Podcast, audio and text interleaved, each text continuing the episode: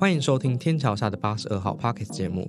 本节目由社团法人台湾基地协会制作，将以在同志社区中心内的各种人事物作为题材，将一些社群新知与趣闻分享给大家。如果有一些合作业配，或者你非常想来上天桥下的八十二号 Pockets 节目，都欢迎来与我们联系哦。节目将于每周五下午四点准时在各大平台上架，订阅我们才能不错过精彩的节目。听完记得五星好评，或是留言与我们讨论哦。那我们节目要开始喽。那我是今天的节目主持人欧文，很高兴邀请到今天的来宾。那我们请他跟我们做个简单的自我介绍，呃，大家好，我是鱿鱼，身高体重。身一定要身高体重吗？你不是现在单身想真有吗？是不用了，没关系啊，那也不重要啊。你现在哪边工作啊？现在在科技业，嗯，然后之后就在酒吧打工，哪一间？接上。因为我们今天会邀请鱿鱼，是因为他听完我们上次那个台中酒吧的那个 podcast 之后，然后他就说，嗯，自己不是应该找我来讲吗？某一间啦，某一间啦，不一定要全部都找我来讲。不是因为鱿鱼，我那时候认识他的时候，他其实有在一楼打工嘛。哎，那时候是正职，呃，那时候是正职，对。然后现在又在解山，所以他跟台中的酒吧其实算比较熟一点，呃，比较熟一点。然后之前长跑了又不同间，那你之前长跑是哪一间？之前长跑城堡，可是为什么是跑城堡啊？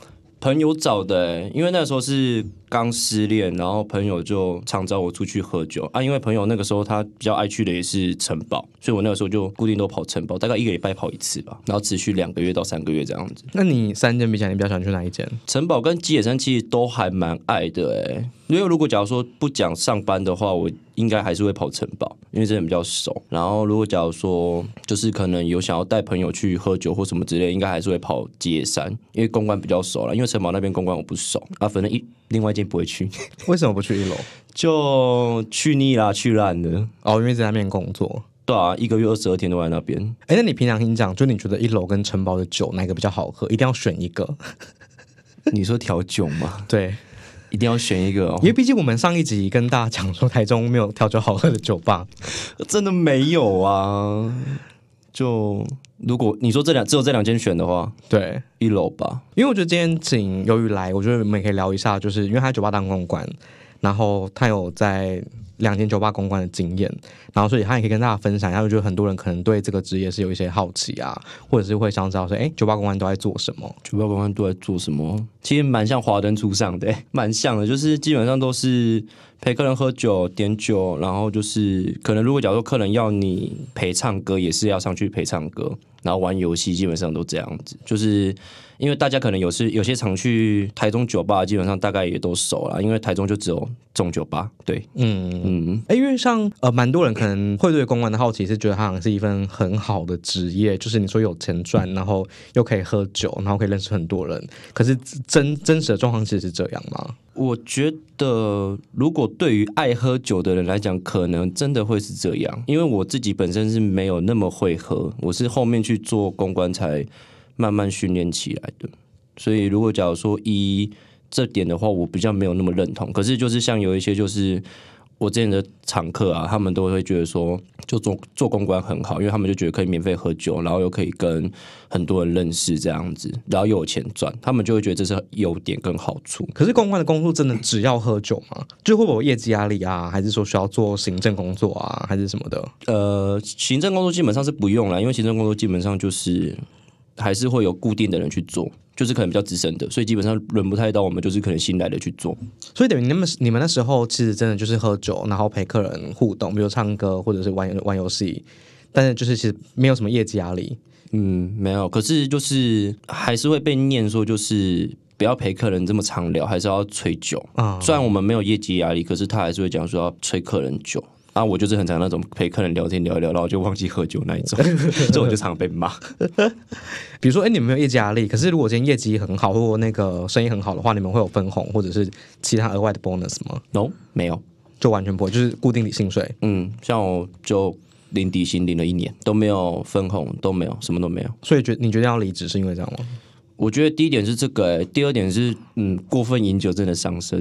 哎，有什么症状或者什么现象让你觉得对身体是不好吗？嗯，可其实我那段时间还好哎、我那段时间还好，因为我那段时间都是早睡早起。应该说，我后面我就比较少喝酒。早睡早起早上才睡吧？可是我很其可是我很早起哎、我可能七点睡，我的下午两点就起床了。哦，嗯，就是到都维持这种作息就比较正常。可是因为应该说跟我后面的工作也有关啊，因为我后面工作就不太需要到一直喝酒，就是比较需要负责就是可能业务的部分，就是可能交货啊、管钱之类的，所以就变成说我可能后面的作息比较正常，不用一直喝酒。可是像刚初期一直喝的时候，就真的蛮累的，就是喝到就是可能七八哎、可能六七点回家睡，结果就睡到晚上六七点。哦，然后连晚餐都来不及吃什么，然后就上去上班，对，所以那段时间就过得比较累。所以喝酒其实对身体影响真的有蛮明显的差别。我觉得真，我觉得我自己有，我自己有，像我最近去街上打工也是啊，就是很容易很哎、很容易醉又很容易累。对，嗯，所以我觉得就是理性饮酒就要，不要过分饮酒，真的再提倡一次。他今天等下想提倡任何东西，都是他自己做不到的事哦。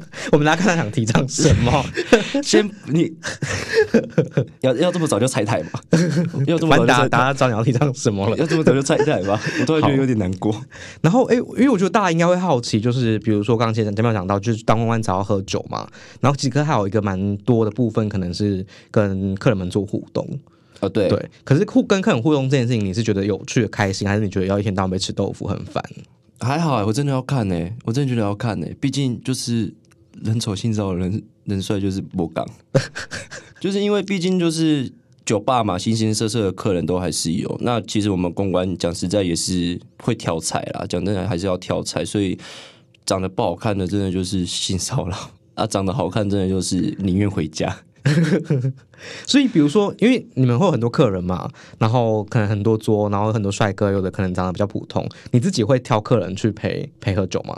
不会，嗯，我都还是会去陪，就是就算只有过去打招呼聊没几句，都还是要过去。但是就是定在哪一桌，时间长不长就不一定。可是老板会盯说，哎，你们没有去那一桌，还是不会，其你自己的道德，职业道德？我自己自己的道德啦，就是我会觉得说，就是还是要过去陪一些其他客人，因为毕竟我们是公关酒店，所以正常来讲是每桌客人都要乱过一遍，然后乱过一遍之后，就是你可能可以回到你比较熟悉的那一桌。待比较久一点，然后你后面可能有其他客人啊，或者是你觉得说哦，差不多再该出去乱的时候再出去乱就好。但是基本上我都是乱过一遍之后，我就会先去就是我比较熟的那一桌先做，因为先会先休息一下，因为 run 过一遍其实也喝蛮多的，然后休息一下之后，可能才会再去我比较喜欢的那一座坐。可是因为刚刚讲到就是会会有性骚扰嘛，可是如果今天有一个不是你的菜，然后他碰了你，你会乖乖让他碰，还是你会有什么样的动作去？我就是可，我觉得要先看他、欸如果只是单纯的摸大腿，或是摸手或搂着你的话，我会觉得就还好，因为没那么严重。但是如果真的是摸到就是私密部位的话，我会跟他讲说。我会跟他讲说不要这样，就是会婉拒，然后就是会继续劝酒，一直劝，一直劝他酒，一直劝他酒，就尽量把他早点灌倒，嗯，就会这样子。那他们就手会乖乖拿开吗？大部分都会啦。我现在待的这间比较没这个问题，啊，前面那一间比较有问题。可是前面那间因为应该说就是年轻客人也比较多，所以我觉得也是比较听得懂人话啦，就比较没有那种问题客人出现。那你这样工作，你在酒吧工作其实有一年多吧，对不对？两两边加起来，两边。加起来差差不多一年多。那你有遇过什么比较印象深刻的经验吗？印象深刻吗？就我喝酒被下药，喝酒被下药，我真的是喝我，可是我其实还在怀疑啦，因为这件事情蛮蛮久的，可是应该说就是很明显感感觉得到不一样，就是可能你平常可能喝这样的酒量，可是你那天可能才喝个一些些。你就忙了，就是忙到连走路都是歪的那种程度。那天就是这样子，然后我后面我就提早回家，然后我提早回家之后，后面就是有一些其他客人就有一些症状出现，因为是纯药，对，所以就是很饿的那个状态就有显现出来，所以那个时候我们才知道说，哦，我们是被下药。有人知道是谁下的吗？或者是我们大概心知肚明，大概心知肚明，就是知道说是谁，可是不会去明讲。说他是常客，呃，是常客，是有名的人吗？就是大家会知道是谁的吗？应该不有名，我觉得应该不有名，因为我不知道，我对他了解很少，就是跟他喝酒会比较警惕一点。可是因为我我想他，比如他下药，应该会有下药的对象嘛。可是他听起来怎么像是对全部人下药的感觉？也没有诶、应该说他其实我不知道他是怎么样的下药程度，诶、下药方式我不清楚。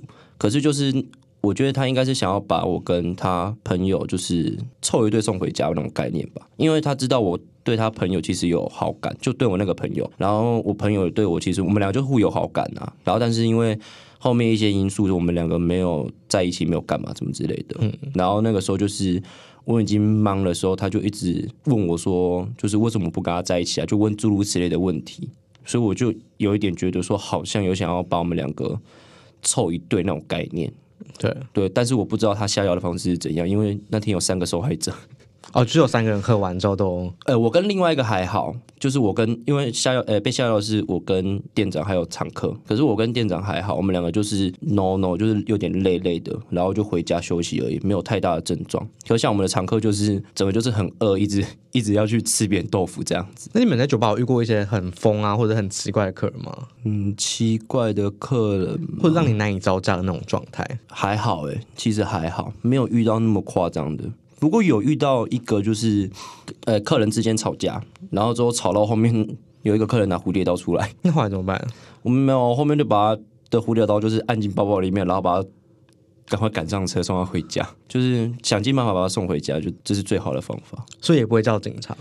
那个时候没有叫警察，因为那个时候就是只想要赶快把事情就是处理掉，就是把它压下去。因为应该说那时候是事情压下去了，然后结果事主的男朋友跑出来跟那个拿蝴蝶刀的人，就是又在对呛一次，所以才会又演变出后面这个事情。然后那个时候计程车刚好也到了，所以我就赶快把他先边拖边拉边劝，然后把他劝上车，后面才没事。所以像是这种忽然的事件啊，就是这种感觉，现在蛮危险的，其实都是公关要帮忙处理的。虽然说基本上这种事情是老板跟店长会去帮忙处理啊，可是那一天刚好很恰巧，就是两个大人都不在。嗯，所以就变成就是只有我们公关能自己处理。所以其实呃，在酒吧工作，你觉得它是一个危险的工作吗？我觉得不安全也不危险。呃，安全的点是就是那边基本上就是你喝酒，其实大家都是比较熟的客人，所以其实基本上有时候就会大家都知道自己的可能一些客人的底啊，或者是他的酒量在哪里，所以就会觉得说哦，相对好像比较安全。可是危险的是你不知道你喝醉酒会做出什么事情哦，就可能醒来，对对对，或者是你可能会不会被带回家之类，这是一个。蛮大的问题。那你觉得什么样的人适合在酒吧工作啊？如果说今天有朋友来问你，就是说，哎，他想去酒吧工作，那你觉得什么样特质的人其实比较蛮适合去的？就是爱 social，然后酒量不要太差，有一定的 EQ。我觉得这三点比较重要。因为第一点要喝酒，然后第二点是你要去陪不认识的客人喝酒，所以你基本上要有那种就是社交体质，就是愿意去跟陌生人社交那种体质，我觉得会比较 OK。啊，EQ 高就是有时候客人比较鲁，因为喝醉酒就是有些人就是比较没有那么理性，所以这时候就是需要比较高的理智去呃，可能跟他们沟通啊，或者是去跟他们讲一些事情之类的。对，我觉得这符合这三点会比较好一点。那其实因为像我呃刚认识你的时候，你其实在做的是另一份工作。哦，对，你要自己讲吗？你干嘛那么尴尬？突然觉得，因为很久没提起这个工作了。然后，那你现在还在做吗？没有，可是我那个时候还在一楼的时候，前期还有在做。哦，所以你是先做按摩，对，然后再去酒吧，对，然后呢，然后那个时候在酒吧的时候，刚好有遇到另外一个按摩店的老板，然后我跟那个老板也算熟，然后他就问我说要不要去那边打工，然后我那个时候想想想说好像可以，不然我就去，然后我就又去打工了，大概两三个月有，然后后面才正式没做。哎，可是大家对于按摩的好奇可能很多，那我们可以慢慢去讨论。比如说，按摩真的很好赚吗？初期初期的时候真的很好赚，不得不说，因为新鲜感，就是因为基本上会去点按摩的客人基本上都是常客，就是固定都是那几批。对，所以他们对于没有看过的师傅或是没有看过的新鲜人，他们会有一定的好奇心，所以他们都一定会去点。初期的时候比较好赚，可是后期就真的是看个人魅力跟。特色，所以有些你比较没有个人魅力，所以后期没那么好赚吗？嗯，可能吧，应该吧。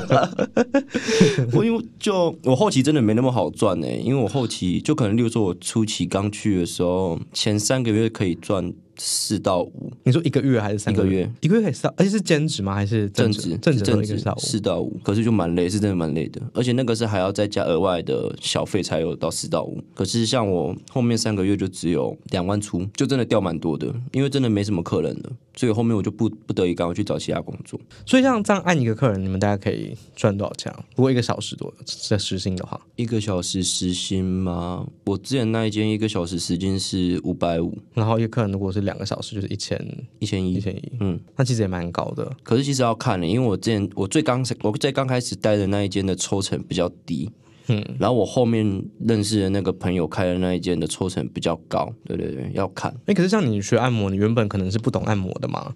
那你进去之后，那个训练是他们会教你吗？对，他们会教，可是毕竟讲实在，圈内按摩作用之一不在久，所以那个其实手法没有那么的纯正。对不过还是要看人啊，因为像我还是有认识，就是做圈内按摩，可是他还是蛮讲究他按摩的技巧。可是像基本上大多去做的都没有，嗯，基本上就是一套一套方式，然后就是去做，然后就是从头做到尾，每一个客人都这样子，不会有变化。啊，像一些可能比较深入的，就是会有变化这样子啊，那可能客人就会比较稳定。所以你自己是属于属于属于 属于没有那么讲究的那一位。可是像你们这样学习按摩的过程，大概要多久啊？我很快，我那时候学很快、可是我觉得我是被硬逼上线的。我那时候去，我只有上一天课我就上线，一天课是一整天还是？没有，就是一个下午而已，哦，就一个下午，对我们就只有学一个下午，然后就我就被逼上线。那他教你的是教你按摩的手法技巧，还是教你怎么去就是让客人觉得舒服？就是那个跳动啊，或者什么这样？呃还是教按摩啦。可是他按摩应该说他不会去很深入的讲到说，就是哦，可能这一个部分按哪里，或者是按哪边是针对哪一个部分，或者是针对哪一种状况，他不会去讲这么细，他就直接跟你讲说，就是点大概就是这几点，然后就是你就针对这几点去按，就是有一个话术在这种概念。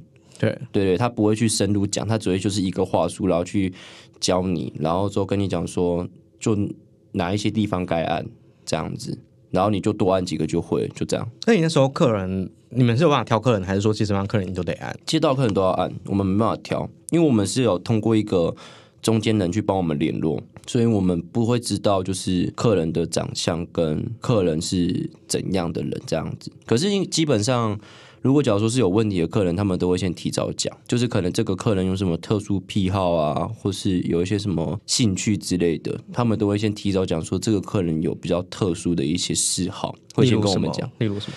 就可能会要求我们穿就是他针对的内裤，对针诶、特别带的内裤，嗯，然后或者是特别的称谓之类的。称谓？你说称呼他的称谓？对对对对对，就是有一些客人就是真的比较特别，例如什么称谓？好羞耻哦。你可以讲讲看啊。就有呃有一个客人，他就是他到后面的时候，反而就是有点像在一帮领服务那种概念。然后那个时候就是他一直要求我叫他爸爸，所以这不是拍片才会出现，是真的会有人喜欢。好像可是台湾人应该比较少啦。他脸超红哎、欸，脸超 好羞耻哦，这话题好羞耻哦。对啊，就是台湾人基本上不太会有人这样叫啦，但是就是刚好就遇到遇到那种客人，那我也没办法，所以你就真的会叫他爸爸。还是要配合啊，不然他下次不点我没有钱呢。对啊，那个时候还是真的就是会为了钱呐、就是真的还是会去配合一下，因为我觉得就是两个小时配合一下不会怎样，所以就咬着牙就配合这样。那像这种特殊需求，比如说要你穿某某种服装，或者是要你叫爸爸的，他会有多加钱吗？要看呢、我觉得要看，因为像我有遇过一些就是也有特殊癖好的，然后是真的有多小费给我们，可是像我刚刚讲的那两个都没有给小费，就比较抠。所以就是一般的行情，对就一般行情就是你要服务他叫他爸爸这样。对，就因为发小费其实真的是看个是是看个人啊，所以就是像有一些客人真的就是会要求比较多，然后又不愿意给小费，所以通常那种客人我都会就是事后我就会讲说我不要接这种客人。哦就这两个客人，我会指明说，就是我这两个客人拒接，我都会特别讲。对像有一些遇到就是可能比较麻烦的客人，我都会特别讲说，以后我拒接，不然我不做，我就会这样讲。你还有遇过什么比较麻烦的客人？比较麻烦，有遇过一个比较恶心的、欸，真的蛮恶的。你可以说说看我。觉得现场在吃饭的人应该会吐出来那种概念。他没有要按摩，他就叫我躺在按摩床上面舔我全身两个小时，那你你你的想法是你会觉得赚到，还是觉得很亏？我觉得很恶。事后想想会觉得很恶啦，可是会觉得不用动力气，就觉得就是爽，赚我只要躺在那边就好。可是就是你，因为毕竟它是一个密闭式空间，它还是有开冷气，你就会感受到你身上湿了又干，干了又湿，湿了又干，干了又湿。还是这样反复这样舔一舔两个小时？对，真的很不舒服，真的很不舒服，但他是好看的人吗？不好看，真的不好看，真的不好看。可是应该说会去按摩的，通常都不会好看到哪里去，是真的。以我目前按过这么多客人，我觉得这是真的。那你十个里面，你觉得你的菜会有占几个？可能一个吧，真的只有一个，因为我们都会我们都会戏称了，就是我们自己都会戏称说，就是后来找按摩，通常都是在软体上约不到炮的人。哦，对对对，才会来找按摩。那像基本上，因为其实讲真的，就是做按摩这一方面，其实大家都是为了那方面的需求才来的。所以，如果你在软体上找得到人约，或者是找得到人发泄的话，那你为什么要去花这个冤枉钱？而且还不便宜。我会这样想，我自己想法是这样。所以，大部分的客人来，你们都会帮他有一些额外的服务吗？还是你们真的去纯按摩？呃，当然不可能纯按摩啊。可是，应该说机能保养是必备里面的一个。机能保养是什么？你要不要跟大家讲一下？我觉得大家不一定听得懂。打手枪，对，就帮客人打手枪。对，讲好听点是技能保养啊，啊，那个是疗程里面必定有的。嗯，最后一个，对对对，啊，额外服务就是看自己要不要，真的是看自己要不要。那你通常会吗？看客人哎，真的是挑客人，就是如果是菜的话就会。或者是客人有额外加钱，像我之前就有遇过一个客人，就是他有说他想要那方面的服务，对，然后加到多少，然后我就跟他讲说，我就跟他讲说，因为他开的价格其实有点低，然后我就跟他讨讨价还价一下，多少？啊，一定要讲吗？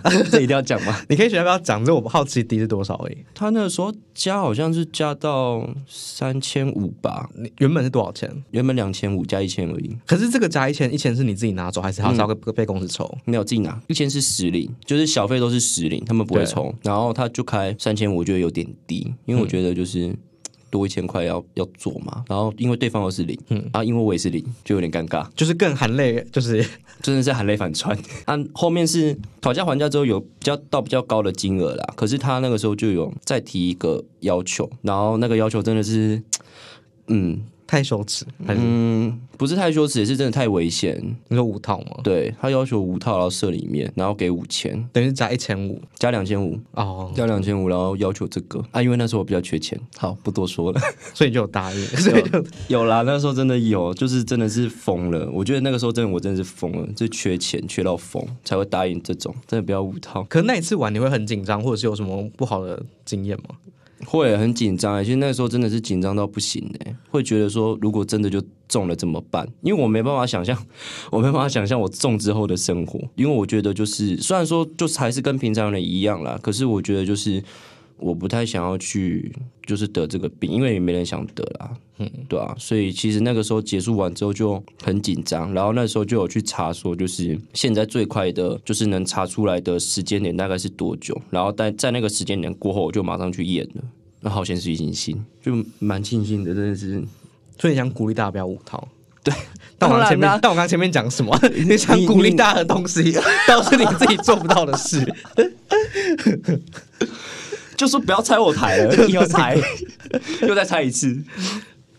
我觉得真的要看啊！我真的觉得就是真的不要五套是真的，当然是最安全的，因为毕竟没人想得这种东西啦。讲实在的，我我有一个好奇，就是你们那个讨价还价的过程，比如说一千性行为两再加额外一千五五套之类这样的讨价还价，是会在按摩的现场发生，还是事前就会讨论好？按摩现场哦，就是因为其实我们通常都还是还是要先帮客人按摩，所以我们就会先帮客人按，然后客人就会提出这个要求。然后我就会边边诶边帮他按，然后边跟他就是讨价还价这样。然后就是讨价到讨价还价到一个我觉得 OK 的程度的时候，我就会去才会去做。那因为像按摩的时间是两个小时嘛，嗯，可是性行为的时间是保在两个小时之之内，还是嗯按完之后再算？没有，那是两个小时以内的事情。可是如果两个小时时间到，然后他还没出来，或你还没出来怎么办？呃，基本上很难，就是像可能就是因为我们都会抓半个半个小时的空窗时间去做这件事情。对，然后就是如果假如说我们当我们进行到就是真的时间快要到了，发现。他还是没有想要出来的话，我们就会跟他讲说：“哎，那你就是自己来哦，因为自己对自己掌控度比较高嘛。然后我们就是负责从旁协助那种概念，就不会自己帮他从头到尾啊。对，那比如说你留半个小时。”然后他后来你帮他打一打，他可能三分钟就出来了。但是二十七分钟，他会觉得你偷时间，还是会觉得？我有遇过一个有啦，有遇过真的有遇过一个真的是有这样子，就是跟上面反映说我偷时间。可是基本上大部分的客人都不会，因为就是他们会觉得他们真的是选择舒服就好，他们不 care 那个时间。啊，对对，大部分的人是这样子啊，少部分的人就是比较抠了，可能就会 care 那个时间。可是那个时间通常后面我都会选择用来聊天呐，除非客人选择自己先走，他们要不要先走是他们的选择。可是通常我结束洗完澡，我都还是会留下来跟客人聊天，聊一聊，然后就是看时间差不多，然后我就会送客人下楼这样子。哎，那一般上会提出要性行为要依零的比例是高的吗？不高，不高，所以其实大部分都是大部分真的都是机能保养就结束了。哦。嗯，基本上不太会有依零。那你有遇过什么比较危险的事吗？因为我觉得在按摩的环境里面，其实它还是会是一个密闭空间，然后之后你跟对方两个人。好像没有哎、没有遇过，蛮安全的，都还蛮安全。就是虽然说客人普遍都是真的是年纪比较长的，就真的年纪比较大，可是都还蛮有素质的。啊，嗯，就是可能聊天的状况啊，或是一些互动的状况，其实都还发，都还是发现到他们就是还是蛮有涵养的一个人在。只是他们就是需要这个需求，所以他们才会选择来这边。那你有那种事后还跟客人当朋友的经验吗？之前有，可是现在基本上都断光光了，为什么？因为我某一任男朋友。哦，他不让你跟他们接触。呃，应该说就是他会觉得那些人是没有必要特别去联络的人，啊、我后面想想也觉得说的确是这样，所以后面就没有特别。你是这么听男朋友话的人哦？我蛮听的哎、你 你一点不相信。我其实蛮听男朋友的话的，就是因为我是一个不安全感很高的人，对所以我其实对于另外一半的一些要求或是他的一些话，我其实本身都是算是比较听话的一个人。就比较不会有特别自己的想法啦，因为我其实算是一个对感情没有那么有主见的人，嗯，对对对，所以我都选择比较听另外一半的话，对啊，就是可能像有一些事情才会去想要有自己的权利，或也不是权利啊，就是自己的一个选择权，才会去跟男朋友讨论说，就是哎，我想要去做这件事情，因为大部分这件事情基本上蛮多另外一半都不爱我去做，就喝酒了，那像你在做按摩那段期间，你是有男朋友的吗？没有。那呃，不管是酒吧还是按摩这两个工作，其实对很多人来说，或者是很多人在选择这种这样时候，可能都会是比较没有安全感的工作。嗯，那你觉得这这两份工作影响到你跟人交往或互动吗？按摩会，我觉得按摩一定会，因为毕竟按摩是跟客人是有亲密接触到，就是袒露无遗的程度嘛。那想必这一块基本上，除非你是本身就是很接受开放式关系的人，不然我觉得应该大部分人都不太能接受这一块。那像酒吧的话，我觉得真的必须要跟大家讲一下，就是我觉得酒吧其实不没有想没有大家中想的那么乱，就是有自己呃有自己的一个原则在的人还是有啦。对啊，那你是有原则的人吗？有另外一半有原则，没另外一半没原则，所以跟客人回家吗？看顺眼还是会啊，会啦。之前啦，可是应该说之前，现在像现在在吉野山真的不太会。可是为什么？因为吉野山不是应该比较多你的菜吗？可是我不是他们的菜啊，我觉得这是一个很明显的问题。我发现真的蛮明显的，所以你在吉野山反正就没有市场，所以没有要带你回家。对，都自己回家，都自己默默回家，那你在一楼是客人会用这样的方式邀请你回家，就是会很明显的知道说那个客人有意思，就对我有意思之类的。因为像我之前就有遇过，呃，我发现我蛮多那种方面的客人都是台北人，嗯，都是台北的客人比较多。因为像我之前就有遇过一个台北的客人，一组台北客人，然后他们一进来就是我就问他们几位，然后他们就直接跟我讲说加你四位。嗯就是邀请我过去他们那一桌，然后后面可能我去他们那一桌坐，然后跟他们喝之后，然后可能喝到后面，因为我都会跟客人聊，就是说，哎呀，你们是哪里人，然后住哪里，然后就是工作，就是简单的一些问题这样子。然后那个时候就是其中一个我在问这个问题的时候，他就跟我讲说住你家，就是这么明这么明目张胆这样子。对。对对对，就是那他那个晚上住你家吗？没有那个晚上没有，哦因为他们朋友都睡旅馆。对对对，而、是后面有见面了，后面有他有下来，那就住你家。呃，对，就是我家。你要不要教大家？因为我觉得很多人可能会在酒吧遇到，比如说自己的菜啊，或公关就是自己的菜啊，然后不知道怎么去邀请对方在喝完酒之后的活动。你有没有什么小技巧可以教给大家？我其实觉得那就是一个，应该说，我其实也不太会去特别去找自己喜欢的对象喝酒，因为我也是那种不做公关，我就是只想要自己在自己座位喝酒的那种人。即便我真的看到我是我喜欢的类型，我也不太会特别过去打招呼，我反而会去问，就是我其实周边的朋友我会问说，就是他你认不认识，或是熟不熟，我会先去探听底，就会问说他喜欢的类型是什么样。之类的，然后问清楚，确定说就是哦，我可能他我可能有机会，我才会去找他聊天，不然我不会贸然去找人家聊天。那怎么找他聊天？就是比如说酒带着过去，就直接开始聊，还是说有什么方法？就直就直接带过去聊，我都这样子，因为我觉得说就是呃，如果是喜欢的类型的话，不怕没话题。啊、因为对方也会找话题。对，就是因为如果假如说对，就是你们两个都是互相喜欢的类型的话，我觉得就是话题应该都蛮好找的，对啊，啊，反正聊一聊，聊到后面应该也是聊色啦，对啊，所以就不怕没话题啊。如果不是菜，真的是一两句就可以解决的事情，所以就是反正聊不下去，就知道说，哎、你就是这个就没机会了。基本上都这样。可是也是有例外啦，我发现好像有例外，之前有遇过，就是真的比较避暑的，嗯，那个是到后面，就是因为可能就是喝完酒，然后之后我就是有时候可能都会问说，哎，那你要不要换联络方式？然后他就会说，哦，可以啊。然后后面换联络方式之后，才会再多聊。然后多聊之后，就是才会发现说，哦，他其实对我也有意思。可是他那个时候因为在那边，他比较避暑，或是朋友在，所以他比较不敢就是表态这样子。嗯，对对对，还是有遇过。好，那我们今天谢谢鱿鱼，好，谢谢谢谢欧文，好，拜拜，拜拜。